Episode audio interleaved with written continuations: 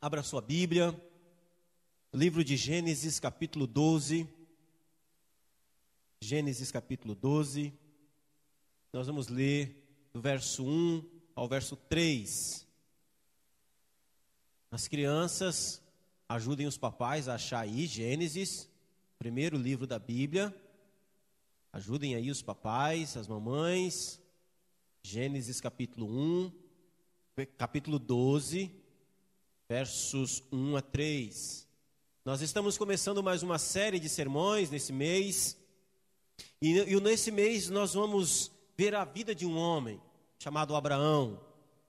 Vamos ver a sua trajetória, vamos ver o seu chamado, e nós vamos ver que Deus chama esse homem para uma caminhada de fé. Uma fé que procura por uma pátria. Nós vamos aprender muitas lições. Seremos desafiados aqui a caminhar junto com esse homem na sua estrada, na sua história, para aprendermos a palavra de Deus, aprendermos aquilo que o Senhor tem para falar ao nosso coração.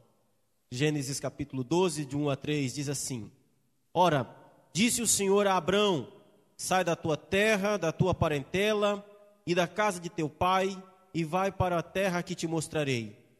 De ti farei uma grande nação, te abençoarei, te engrandecerei o nome, se tu uma bênção. Abençoarei os que te abençoarem, e amaldiçoarei os que te amaldiçoarem, e em ti serão benditas todas as famílias da terra. Amém? Muito bem, meus irmãos, irmãs, essa não é a história de Abraão, ou como vocês viram no texto, ele é chamado aqui de início de Abrão. Essa é a história de um Deus soberano que controla todos os eventos da natureza. Sempre sou desafiado quando leio a palavra de Deus a olhar o texto não como um relato de alguém, não como contando a história de um personagem, porque a Bíblia, ela não é um livro biográfico, como não é um livro é, científico. A Bíblia é um livro que conta uma história de Deus. A, li, a Bíblia trata a respeito de Deus, ele é o personagem principal. Ele é sobre ele que as escrituras falam. Sobre o Senhor, sobre Deus. Então essa não é a história de Abraão, essa é a história de um Deus que chama um homem essa história de um Deus que tem a intenção de redimir a humanidade caída. Essa história de um Deus que tem a intenção de povoar um novo céu e uma nova terra. E para isso ele vai criar um novo povo, uma nova humanidade. E nós somos apenas coadjuvante nessa história que tem como Deus o autor, o personagem principal, aquele que age, aquele que faz, aquele que idealiza, aquele que chama, aquele que restaura. É Deus quem faz todas as coisas. Nós simplesmente reagimos, reagimos às coisas que Deus faz. Então, meu desafio para você aqui é olhar essa história não como a história de Abraão, mas como a história de um Deus que chama um homem e esse homem reage a esse chamado. E ele começa uma caminhada. Essa é história de um Deus que está caminhando que está indo em direção a novos céus e nova terra, a qual ele já criou, para sua glória e para o seu louvor. E ele chama um homem para caminhar com ele. Então vem comigo, vamos caminhar junto com Deus. Vamos caminhar ao lado de Abraão, nessa caminhada com Deus, e vamos ver o que o Senhor tem a nos falar a respeito dessa sua trajetória soberana e maravilhosa. Deus havia criado a humanidade perfeita, como nós sabemos, Gênesis capítulo 2, Gênesis capítulo 1, Deus cria ali céus e terra, no sexto dia cria o homem. Gênesis capítulo 2 é o relato dessa criação de forma mais específica. E em Gênesis capítulo 3, esse ser humano, criado perfeito, a imagem e semelhança do próprio Deus, recebendo em si mesmo atributos comunicáveis que Deus compartilha de si, atributos que Deus não deu aos animais, mas deu ao homem criado perfeito, no terceiro dia, no terceiro capítulo, melhor, no terceiro capítulo de Gênesis, esse homem peca contra Deus, esse homem desobedece a Deus, esse homem quebra uma resolução que Deus havia estabelecido, esse homem come do fruto que Deus havia proibido, e esse, por causa dessa atitude, por causa dessa desobediência de um só homem, o pecado entra no mundo e pelo pecado vem a morte, e a morte passa a todos os homens, porque todos pecaram. É o que o apóstolo Paulo afirma e resume em Romanos capítulo 5, verso 12. O homem então é expulso da presença de Deus, do paraíso, do Éden. Deus então vai restaurar este homem. Logo a queda do homem, Deus faz uma promessa de restauração. Ele chama a mulher e diz que dela virá um que esmagará a cabeça da serpente.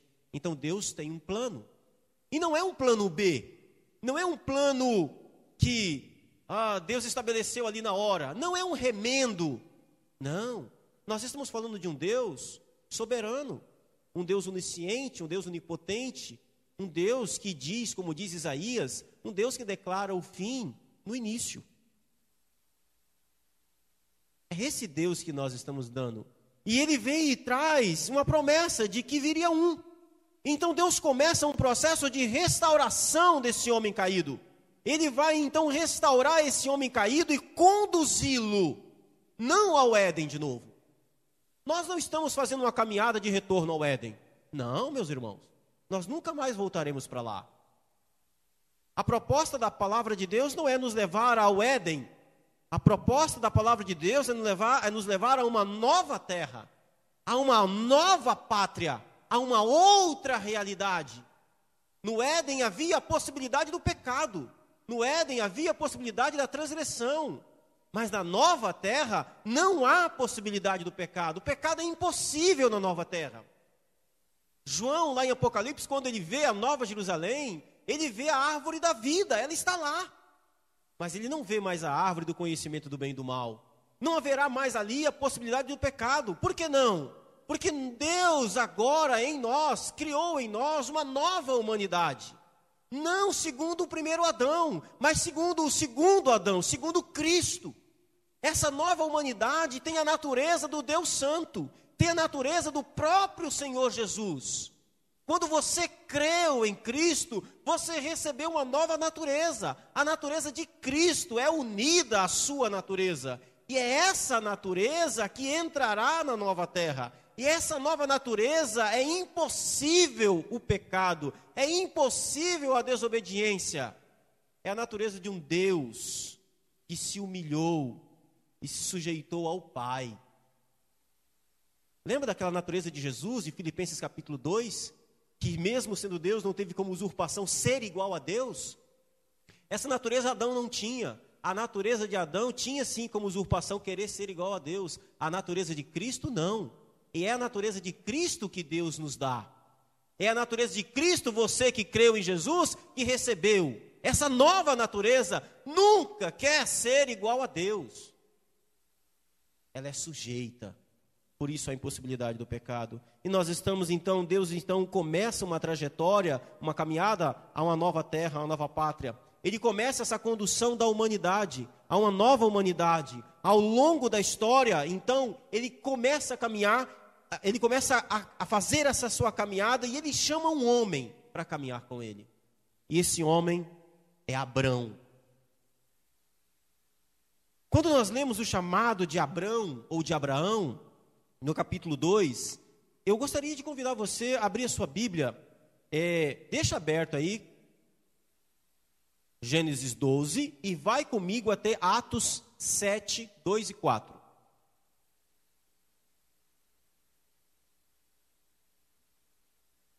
Quero passar com você aqui por um detalhe desse texto. Eu vou trazer aqui um contexto dessa história do capítulo 12 e depois nós vamos fazer algumas aplicações. Quando nós lemos o chamado de Abraão em Gênesis 12, algo nos escapa.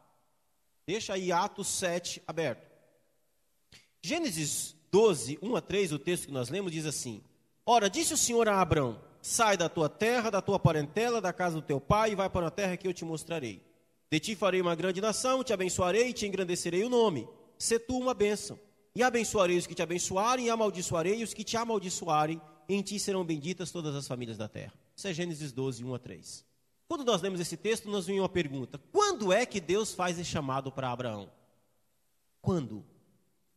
Atos 7, 2 a 4, Estevão está pregando.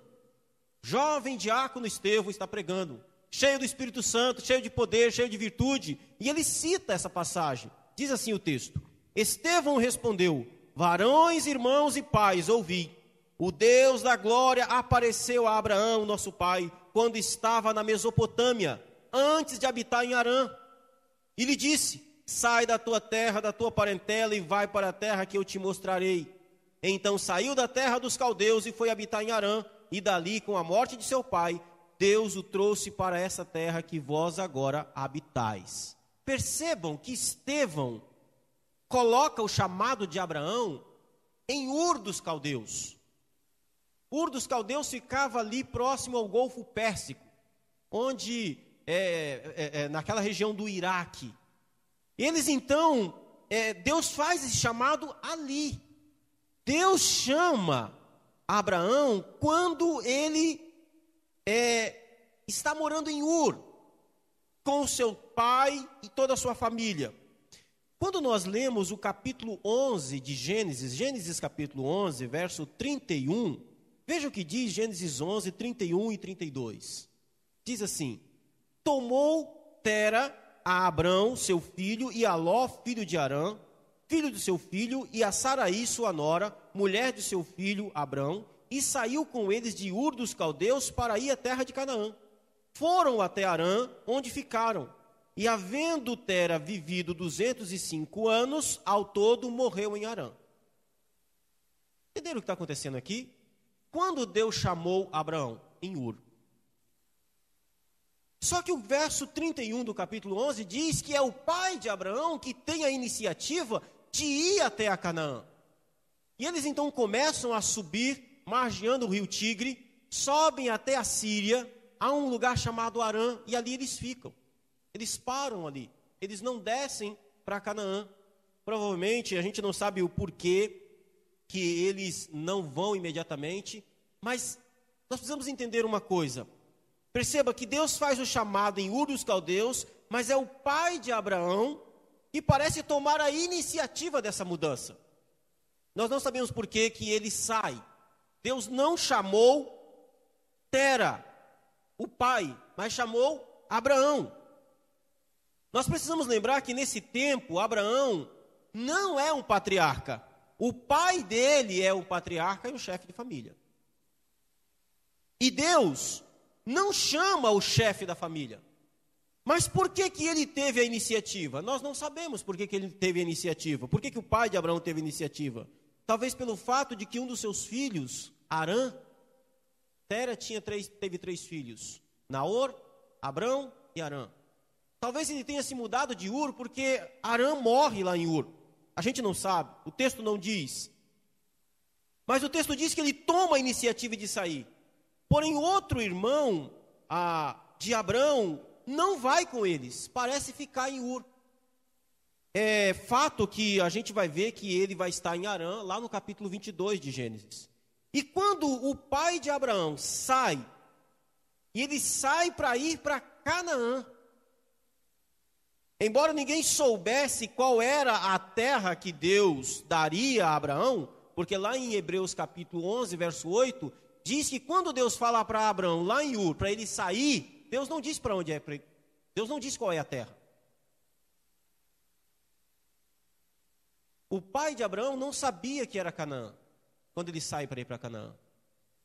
Hebreus capítulo 11, verso 8 diz que ele saiu sem saber para onde estava indo. E o pai dele sai para ir para Canaã, mas ninguém, Deus não tinha falado, Deus não tinha dado endereço. Mas quando chega em Arã, eles ficam ali, o pai de Abraão morre, e depois da morte dele, aí sim, Abraão então segue para Canaã, é onde a gente vai ler, a gente vai ver do verso 4 ao verso 5. No capítulo 12 diz: Partiu, pois, Abraão, como lhe ordenara o Senhor, e Ló foi com ele. Tinha Abraão 75 anos quando saiu de Arã.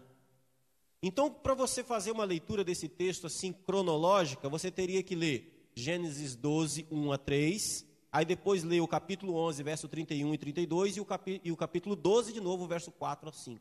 O texto está nessa ordem. É assim: Ora, disse o Senhor a Abrão: Sai da tua terra, da tua parentela, da casa do teu pai, e vai para a terra que te mostrarei. De ti farei uma grande nação, e te abençoarei e te engrandecerei o seu nome. Se tu uma bênção, abençoarei os que te abençoarem, amaldiçoarei os que te amaldiçoarem. Em ti serão benditas todas as famílias da terra. Deus falou isso aqui em Ur. O que, que aconteceu? Tomou Tera a Abrão, seu filho, e a Ló, filho de Arã, filho do seu filho, e a Saraí, sua nora, mulher do seu filho Arão, e saiu com eles de Ur do Caldeus para ir à terra de Canaã. Foram até Arã, onde ficaram, e havendo Tera vivido 205 anos ao todo, morreu em Arã. Verso 4 e 5 do capítulo 12. Partiu, pois, Abrão, como lhe ordenara o Senhor, e Ló foi com ele. Tinha Abrão 75 anos quando saiu da terra, levou Abrão consigo a Saraí, sua mulher, e a Ló, filho de seu irmão, e todos os bens que havia adquirido, e as pessoas que lhe cercaram, que, que lhe acrescentaram em Arã, partiram para a terra de Canaã e lá chegaram. Então, no verso 4 é dito que Abraão partiu como Deus tinha ordenado. Saindo de Arã, onde tinha enterrado seu pai, e indo para Canaã. O texto fala que ele tinha 75 anos quando começou a sua peregrinação em Canaã e que ele levou a sua esposa, seu sobrinho e todos os bens que ele tinha. 75 anos. 75 anos a gente já está pendurando a chuteira, não é? 75 anos. É óbvio que um homem de 75 anos aqui nessa época é um homem ainda de meia idade. É um homem ainda com o vigor da sua força. Mas ele tem 75 anos, ele sai. E enfim, Abraão chega a Canaã. A primeira migração para Canaã sobre a direção do pai dele fracassou. Esta migração, sob o controle de Deus, sob o comando de Deus, triunfa. Eles chegam a Canaã. Chegaram a um lugar chamado Siquém e acampou perto de um carvalho de Moré. Esse nome Moré significa mestre. Ah, naquelas árvores, naquele tempo, essas árvores eram altas e majestosas, elas eram utilizadas para cultos pagãos. As pessoas iam debaixo dessas árvores, desses carvalhos, e ali faziam os cultos aos espíritos dos carvalhos. Nós vamos ver que o povo de Israel, lá no livro de Isaías, eles praticam esse tipo de coisa. Eles vivem na idolatria e eles adoram aos espíritos dos carvalhos. Aqui nessa época acontecia a mesma coisa. Abraão então chega até esse lugar chamado Siquém, onde tem ali um carvalho muito alto, onde as pessoas costumavam fazer os seus cultos pagãos. O texto então diz que o Senhor apareceu a Abraão, não exatamente ali. Mas nós não sabemos como foi essa manifestação, mas o Senhor apareceu. Antes, Deus apenas havia falado com Abraão. Agora, o Deus que falou aparece. Aparece e prometeu a ele que aquela terra seria dele. Essa é a terra, Abraão. Essa é a terra que eu prometi a você que eu daria aos seus descendentes. Porém, ali já tinha gente. Habitavam ali os cananeus. Eles habitavam aquele lugar. Abraão, então, ele constrói um altar ali, perto do carvalho. Um altar ao Senhor.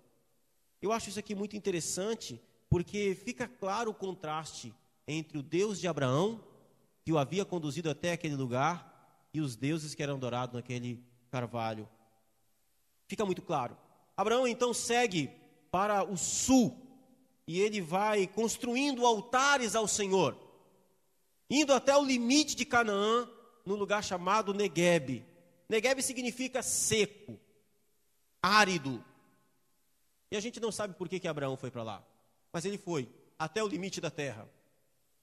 O texto então segue dizendo, e aqui eu estou resumindo o capítulo 12. O texto então segue dizendo que havia fome na região do Negueb. Lógico, é um lugar árido, é um lugar deserto. Houve fome lá no Negueb. Não era uma fome como no tempo de José, em que veio sobre toda a terra. Era uma fome localizada. Era uma fome regio regional, sazonal. Abraão, então, ele desce mais para o sul, indo para o Egito, saindo da terra da qual Deus tinha mandado ele ir.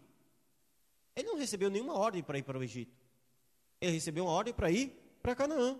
Ele então sai da terra que Deus havia ordenado e segue para o Egito. Abraão poderia ter retornado para o norte, para Betel, para a região da bacia ali do Jordão. O Egito, nesse tempo, já é um império mundial, já é uma potência econômica.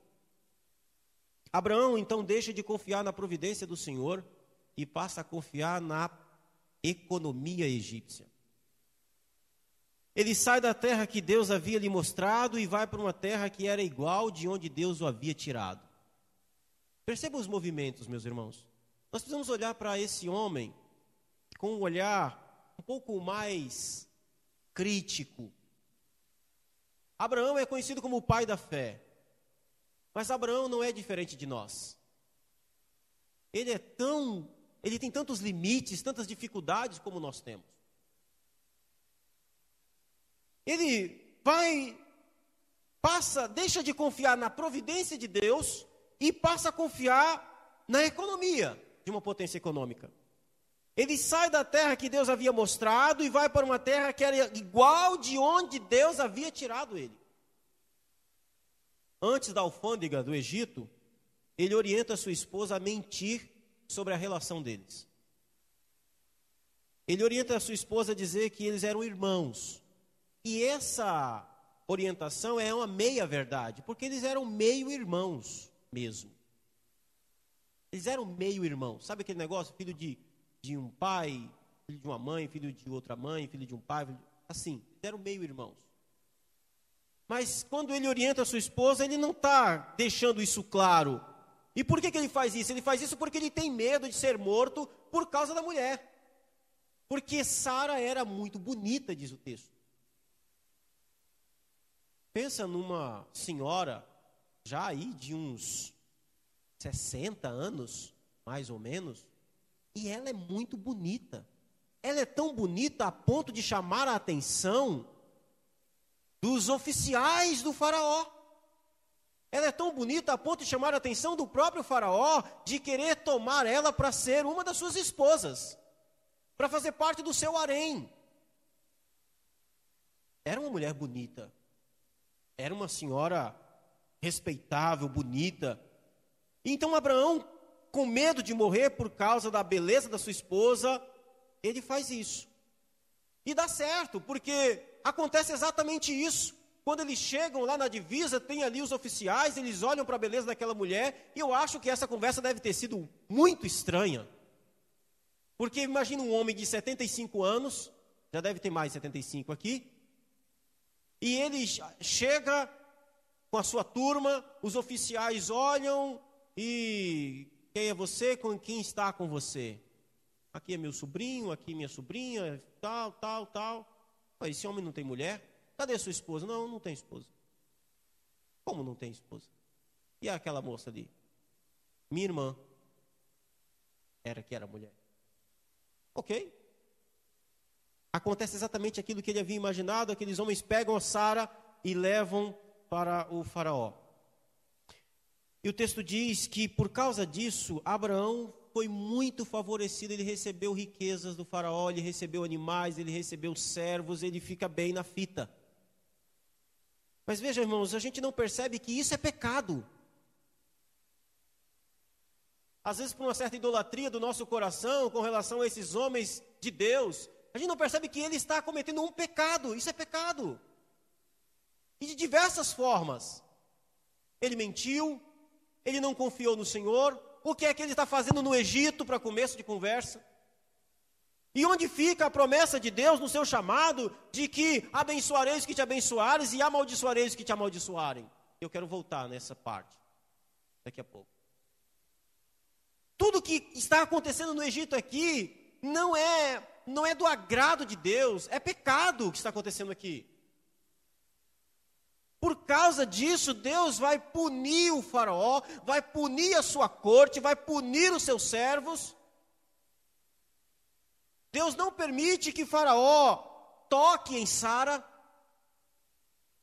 E quando a gente vai olhar a história, o Faraó tem mais temor de Deus nesse caso do que o próprio Abraão. Ele diz: O que é está acontecendo? E Abraão então tem que confessar o seu pecado, diz: Ela é minha esposa. E eles são expulsos do Egito. Ele, ele não pede licença, oh, sai daqui. Eles são escoltados pelos homens do Faraó. São expulsos. E nessa saída do Egito, quem é que vai com eles? Uma mulher chamada Agar, que foi dada como serva de Sara. Você, tá, você sabe onde vai dar essa história, né? Lá na frente, o que vai acontecer com Agar? Ela vai ter um filho de Abraão. Olha, olha como é que a desobediência custa caro, meus irmãos. Olha como que Deus nos chama para fazer uma caminhada de fé com Ele, e nós precisamos confiar no método dele. Precisamos confiar naquilo que Ele disse, e não seguir para onde o nosso nariz aponta. Enfim, eles voltam, voltam do Egito, e aí, todavia, Deus continua sendo soberano sobre os eventos. Isso aqui eu acho interessante. Abraão vai para o Egito, vai para o lugar que Deus não mandou, mente, arruma essa confusão toda, mas Deus continua sendo soberano sobre os eventos.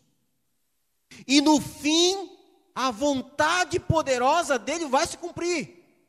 Eu acho isso aqui maravilhoso porque os nossos pecados, a nossa desobediência, as nossas crises não fazem com que os planos de Deus sejam frustrados.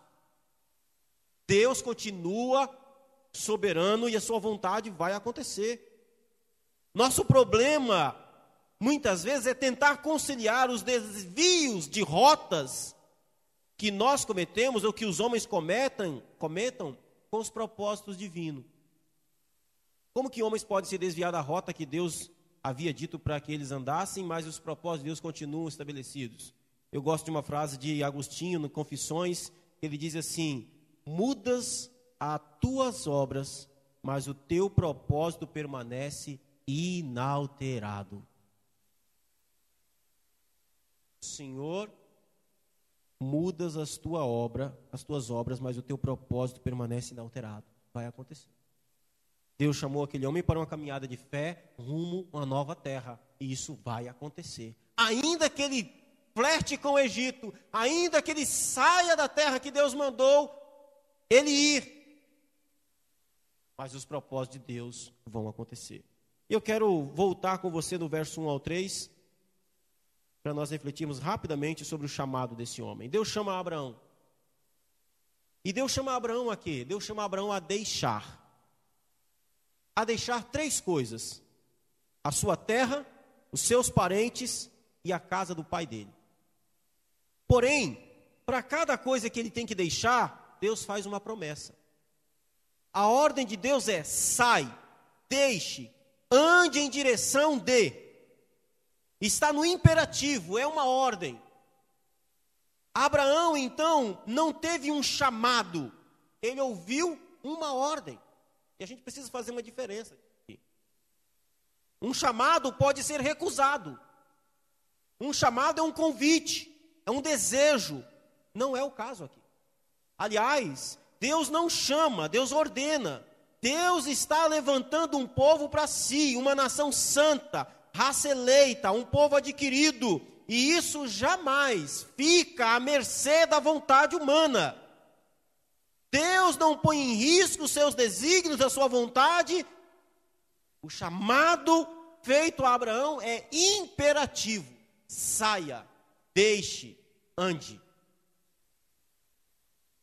É uma caminhada com Deus, rumo a nova humanidade, rumo a nova terra, uma nova realidade. Deus então ordena para que ele deixe a sua terra. Deixar a sua terra significa deixar o lugar onde nasceu, deixar as suas origens, a sua identidade, a sua cidadania suméria, suas referências, seus costumes, seus modos, seu jeito de viver, sua cosmovisão. Quando ele diz deixe a sua terra, ele está falando disso. Abraão, deixe as, deixe as suas origens. Você está sendo chamado a esquecer o passado. Você está sendo chamado a abandonar o passado, a abandonar a sua identidade, a, a abandonar a sua os seus, as suas referências, abandonar os seus costumes, os seus modos, o seu jeito de viver, a abandonar a sua cosmovisão, a abandonar a sua religião. Deixe a sua terra. A terra é tudo aquilo que fruto da, nós somos fruto do nosso meio, da nossa terra. Eu sou capixaba, gosto de peixe, de muqueca.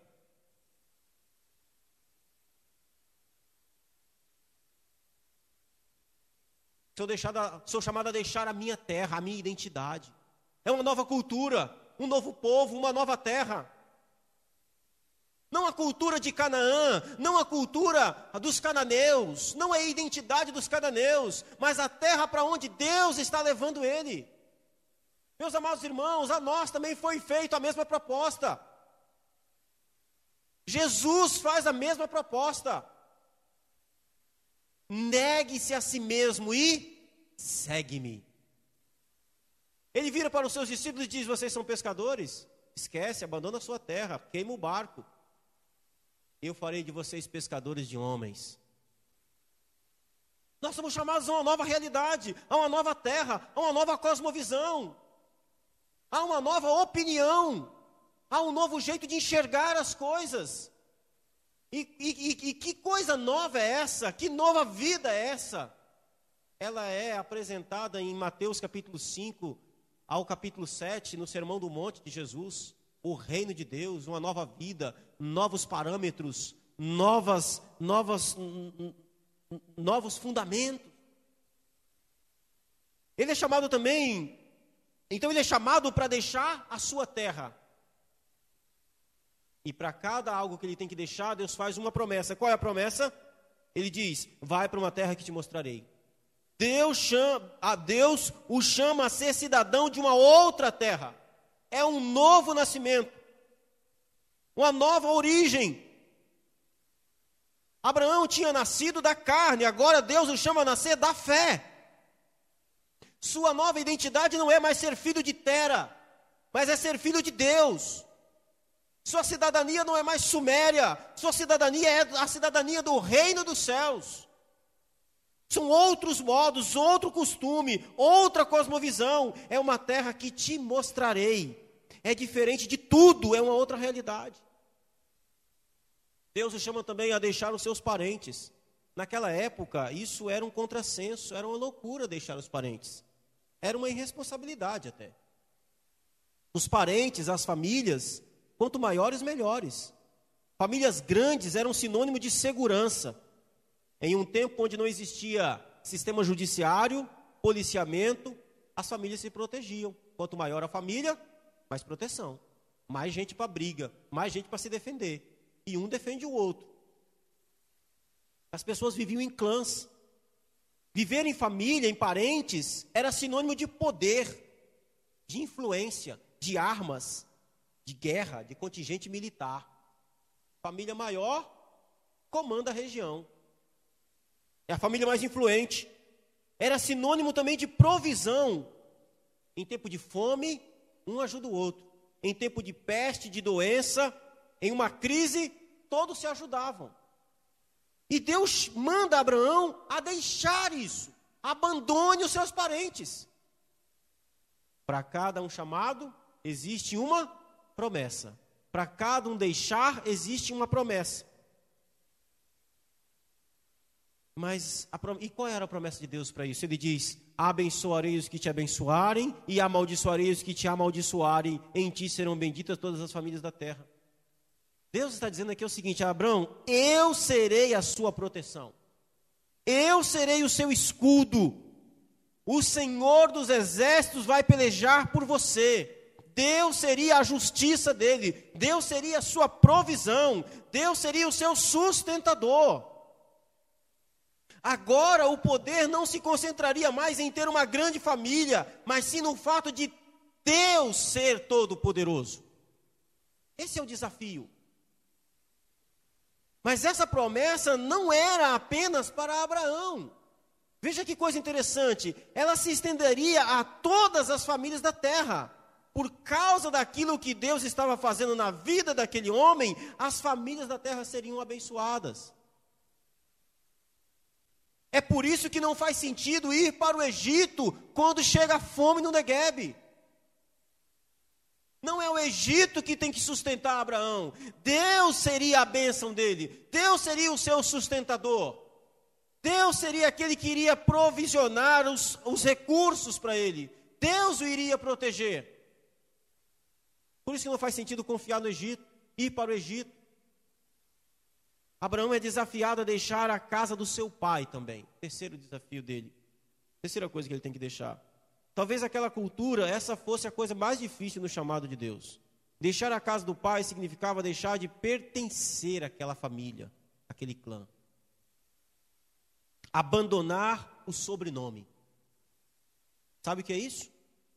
Talvez o sentimento mais próximo disso que nós temos hoje é quando um muçulmano crê em Jesus e a sua família faz o funeral dele. Já viram essa cena?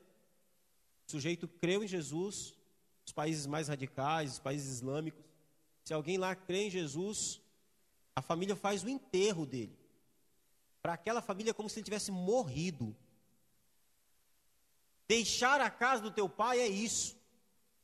Não, é lógico, vocês perceberam aqui que Abraão fica com seu pai até o seu pai morrer. Significa abandonar a família, deixar o cuidado das responsabilidades. Não. Ele ficou com seu pai até morrer. Quando o pai morreu em Arã, aí que ele saiu. Mas o chamado de Deus para ele é deixar o pai, significa, você precisa entender que agora é, uma, é um novo nascimento, é uma nova história, é uma outra família, é um outro sobrenome. Tanto é que Deus vai mudar o nome desse homem. Ele não vai chamar mais Abraão, mas sim Abraão. Abraão significa pai exaltado. Abraão significa pai de multidões, de nações. Em contrapartida, Deus faz a promessa de te farei uma grande nação. Deixa o teu pai. E qual é a promessa? Farei de você uma grande nação, te abençoarei, te engrandecerei o nome, ser tu uma bênção. Perceba que quem é, quem faz aqui é o próprio Deus, irmão. A proposta é Deus ser o pai. Abraão levaria agora o nome do seu próprio Deus. E isso fica claro na Bíblia, porque Abraão depois ele é conhecido como Deus é conhecido como Deus de Abraão. Como Deus de Abraão. Deus seria conhecido como Deus de Abraão. Deus faria de Abraão também pai de uma nação. Uma nação. Essas são o que ele deveria deixar e o que, ele deveria e quais são as promessas. Eu quero fazer algumas aplicações rápidas para nós. Queridos irmãos, Deus é soberano no seu chamado. Amém? Ele é soberano. Se ele não visse Abraão, se ele, se ele não, não visse Abraão se ele não tivesse chamado, Abraão teria morrido na sua impiedade. Deus é soberano no seu chamado. Deus é o agente ativo e Abraão é o agente passivo. Deus ordena, Deus faz e Abraão reage àquilo que Deus faz. Todas as vezes que Abraão é o agente, ele erra. Todas as vezes que Abraão toma iniciativa por si, ele erra. Mas quando Abraão reage àquilo que Deus ordena, ele acerta. Foi Deus quem o chamou para caminhar com ele. Tudo é Deus que faz. E aqui eu tiro uma lição para nossas vidas. Nós devemos reagir mais a Deus, reagir mais à vontade de Deus, reagir aonde Deus tem nos conduzido. Porque geralmente, quando a gente toma iniciativa por nós mesmos, nos desviamos da vontade de Deus. Fazer a vontade de Deus é sempre melhor. Da mesma forma que Deus chama Abraão, Jesus também faz o seu chamado. Mateus 16, 24 diz: Então disse Jesus a seus discípulos: Se alguém quer vir após mim, a si mesmo se negue, abandone a sua terra, deixe sua família, a casa do teu pai, e vem, segue-me. O chamado de Jesus é o mesmo. Deus não mudou, ele continua chamando da mesma forma. Seguir a Cristo, meus irmãos, vai custar tudo para nós. Seguir a Cristo vai custar tudo para você. Você é desafiado a deixar a sua vida passada para trás.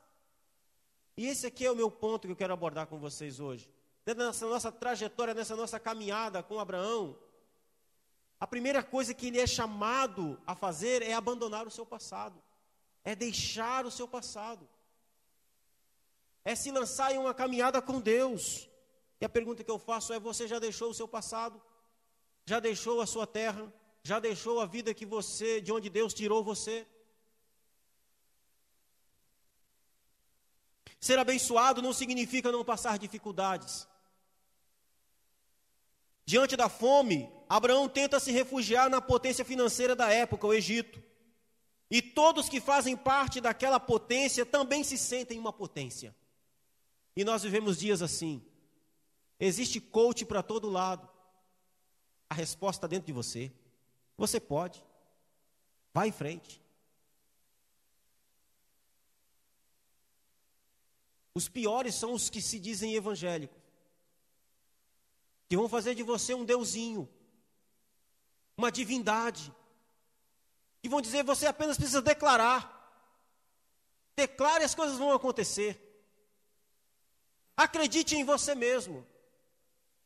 Ponha sua confiança em você e você verá onde você vai parar.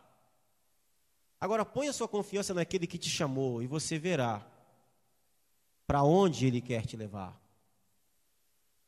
Os homens dizem: Você é uma potência. Confie na sua potência. Eu não estou dizendo que você não tem que ter confiança, você tem que ter confiança. Lógico, confiança é importante. Abraão confiou na potência da época. Abraão confiou na potência do Egito. O problema é que ele deixou de confiar na providência de Deus, na palavra que saiu da boca de Deus. Ir para o Egito é retornar para o mundo de onde Deus nos mandou, nos mandou sair. Nossas necessidades são supridas em Cristo, meus irmãos. Ele é o pão vivo dado a Deus por nós. Nós somos iguais a Abraão na nossa fraqueza. Saímos do centro da vontade de Deus, mentimos sobre quem somos por medo, muitas vezes. E Deus, por misericórdia, precisa nos trazer de volta para Canaã, que é a sua vontade. No Egito, Abraão tem medo, talvez por não estar mais onde Deus mandou ele ir. E por isso não confiava mais na proteção divina. No Egito, Abraão mente, trapaceia. Quando a gente sai da vontade, do centro da vontade de Deus, a gente passa a confiar na, na nossa própria força, na nossa própria carne, no nosso próprio braço. Isso é terrível. Queridos irmãos, esse mundo não é o nosso destino final. Essa vida não é o destino final da qual Deus nos chamou. Nossa pátria não é aqui. Essa não é a nossa pátria. Não construa a sua vida nesse mundo e sim na eternidade. Sabe o que eu acho mais interessante dessa caminhada de Abraão por Canaã? É que ele morreu sem ver os seus descendentes possuindo aquela terra. Porque o autor aos Hebreus, no capítulo 11, vai dizer o seguinte: então, não era a Palestina que Deus tinha em mente dar a Abraão e os seus descendentes. Não é aquela terra de chão batido. Não é o Israel geográfico que está lá. Aliás, é muito pequeno para a nação da qual Deus está levantando na história. Não cabe. É uma nova terra. É uma nova realidade. Meus irmãos, não coloque as suas bases, as suas fundações nessa vida. Não coloque as suas expectativas nessa vida. Aqui não é o nosso destino final. Nós somos peregrinos, como diz o apóstolo Pedro. Nós estamos de passagem, nós estamos indo. E uma das coisas mais estúpidas que alguém pode fazer quando está viajando de férias, por exemplo, e ele está num hotel, é comprar móveis para um quarto de hotel. Faz sentido comprar móveis para um quarto de hotel? Por que não? Porque ali aquilo não é seu, você está de passagem, você vai ficar um final de semana e vai embora. Mas a gente compra móveis para onde? Para a casa da gente. A gente investe onde a gente mora, a gente investe onde é nosso. Esse mundo não é nosso, nós estamos de passagem. Não coloque todas as suas certezas, não coloque todo o seu investimento de vida aqui. Não invista todo o seu tempo nessa terra, não invista todos os seus recursos aqui.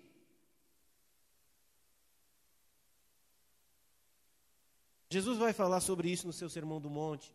Olha como o Sermão do Monte de Jesus tem tudo a ver com a caminhada de Abraão. Não ajunteis tesouros na terra, mas ajunteis tesouros onde? Na nova terra, nos céus, na nova pátria. É para lá que a gente está indo. Queridos, então, se nós estamos só de passagem, deixe para trás a vida e o passado de onde Deus te chamou. Deixe para trás a vida que de onde Deus tirou você. Fé não é apenas olhar para o futuro e crer naquilo que Deus fará. Fé também é deixar o passado e crer que Deus te chama para uma caminhada com Ele. Perceba que antes de Deus fazer promessas, antes de Deus apontar para o futuro, Deus mandou ele sair. E é preciso ter tanta fé para crer em novos céus e nova terra, quanto é preciso ter fé para abandonar essa terra, para abandonar o nosso passado, para abandonar o mundo de onde nós viemos. Porque nós criamos raízes. Mas antes de Deus apontar para o futuro de Abraão, Deus fala para ele: abandone o seu passado, saia, deixe, segue-me. Vem caminhar comigo. Hoje Deus te chama para uma caminhada de fé com Ele. E Jesus não está te fazendo um convite, Ele está te dando uma ordem. Vem e segue-me. Você já começou essa caminhada? Você que já começou essa caminhada de fé, hoje eu te convido a levantar um altar e renovar a sua aliança com Deus. Porque na caminhada de Abraão por aquela terra, por onde ele passa, todas as vezes que há uma manifestação de Deus, ele levanta um altar, oferece sacrifício e louva a Deus. Porque quando Deus aparece, Deus está renovando a sua palavra sobre a vida de Abraão. Talvez você já esteja na caminhada da fé. Deus já te chamou para um novos céus e nova terra. E enquanto você caminha, levante altares e louve e adore o Deus que caminha com você. Está na estrada com você, te conduzindo a um novo céu e uma nova terra. Se você já começou essa caminhada de fé, levante um altar e renove a sua aliança com Deus. Talvez você tenha se desviado para o Egito. Talvez você tenha voltado para a terra de onde Deus tirou você, para a vida de onde Deus te tirou. Talvez você tenha abandonado a terra onde Deus, para onde Deus te chamou. Talvez você tenha abandonado o seu ministério. Talvez você tenha abandonado a vontade de Deus. Levante um altar de oração e renove a sua aliança com Deus. Ele é misericordioso para trazer você de volta. Você pode ficar de pé para nós orarmos, por favor? Eu quero convidar você, meu irmão, você que não começou essa caminhada de fé. Ouça a voz de Jesus. Vem e segue-me. Vem, tome a tua cruz e segue-me. Não é um convite, é uma ordem. Não obedecer uma ordem dele é, é desobediência, é pecado, é permanecer em pecado. Ouça as promessas dele eu te abençoarei. Ouça as promessas dele. Abençoarei os que te abençoarem, amaldiçoarei os que te amaldiçoarem, em ti serão benditas toda a família da terra. Nós somos pela fé filhos de Abraão. Deus cumpre em nós a promessa que ele fez a Abraão. Meu irmão, minha irmã, você que está na caminhada da fé, na jornada da fé, como, como Abraão esteve, você foi visto quando Deus chamou aquele homem. Deus diz: Em ti serão benditas todas as famílias da terra. E Deus estava falando de você. Que coisa maravilhosa, coisa extraordinária. Eu quero orar por você nesse momento em nome de Jesus. Vamos orar. Maravilhoso Pai, nós te louvamos e bendizemos a Ti, pois Tu és soberano. E em Tua soberania o Senhor chama homens para caminhar, meu Deus, em direção a novos céus e nova terra onde habita a justiça. Ó Deus Santo, eu peço a Ti, ó Pai, em nome de Jesus, aqueles da qual, Senhor, onde estão aqueles da qual o Senhor quer chamar para essa caminhada, para essa trajetória? Onde estão aqueles da qual, Senhor, habitarão novos céus e nova terra? Onde estão o Espírito Santo, aqueles da qual estão prontos, maduros, a Senhor atender o seu chamado? Aqueles da qual o Senhor dará fé para crer, Senhor, para abandonar tudo, meu Deus, e seguir uma nova trajetória. Leva-nos a eles. Conduz-nos a eles, para que nós, meu Deus, possamos anunciar a eles o Evangelho. E ao ouvir o Evangelho, eles ouçam a ordem do Senhor e creiam e sejam salvos para a glória do Teu nome. Mas nós também queremos orar a Ti, Senhor. E eu oro a Ti por aqueles da qual, Senhor, já atenderam o Seu chamado. Os abençoe, Senhor. Talvez, meu Deus, alguém tenha se desviado para o Egito. Talvez alguém tenha deixado de confiar, meu Deus, no Senhor, na tua bondade, nas tuas promessas. Talvez, meu Deus, alguém, meu Deus, tenha se encantado, meu Deus, com esse mundo e perdido, meu Deus, o foco de Canaã, de novos céus nova terra, da nova Jerusalém. Tenha perdido, meu Deus, o foco, meu Pai, da sua ordem. Meu Deus, que esse coração levante agora um altar de aliança, de renovação de pacto. Que esse coração renove, meu Deus, agora o conserto que o Senhor traga de volta, que o Senhor tire do mundo, que o Senhor tire do Egito, que o Senhor, meu Deus, faça, meu Deus, com que o rei deste mundo, meu Deus, os expulse de lá, que o Senhor os atraia, meu Deus, com cordas de amor, que o Senhor os atraia de novo, meu Deus, a Betel, para que possa, Senhor, edificar e levantar um altar de louvor ao teu nome, para que possa voltar para o centro da sua vontade, para que possa, meu Deus, ser mais uma vez abençoado, perdoa os pecados, derrame sua graça. Em nome de Jesus, Senhor. Em nome de Jesus. Nós te pedimos.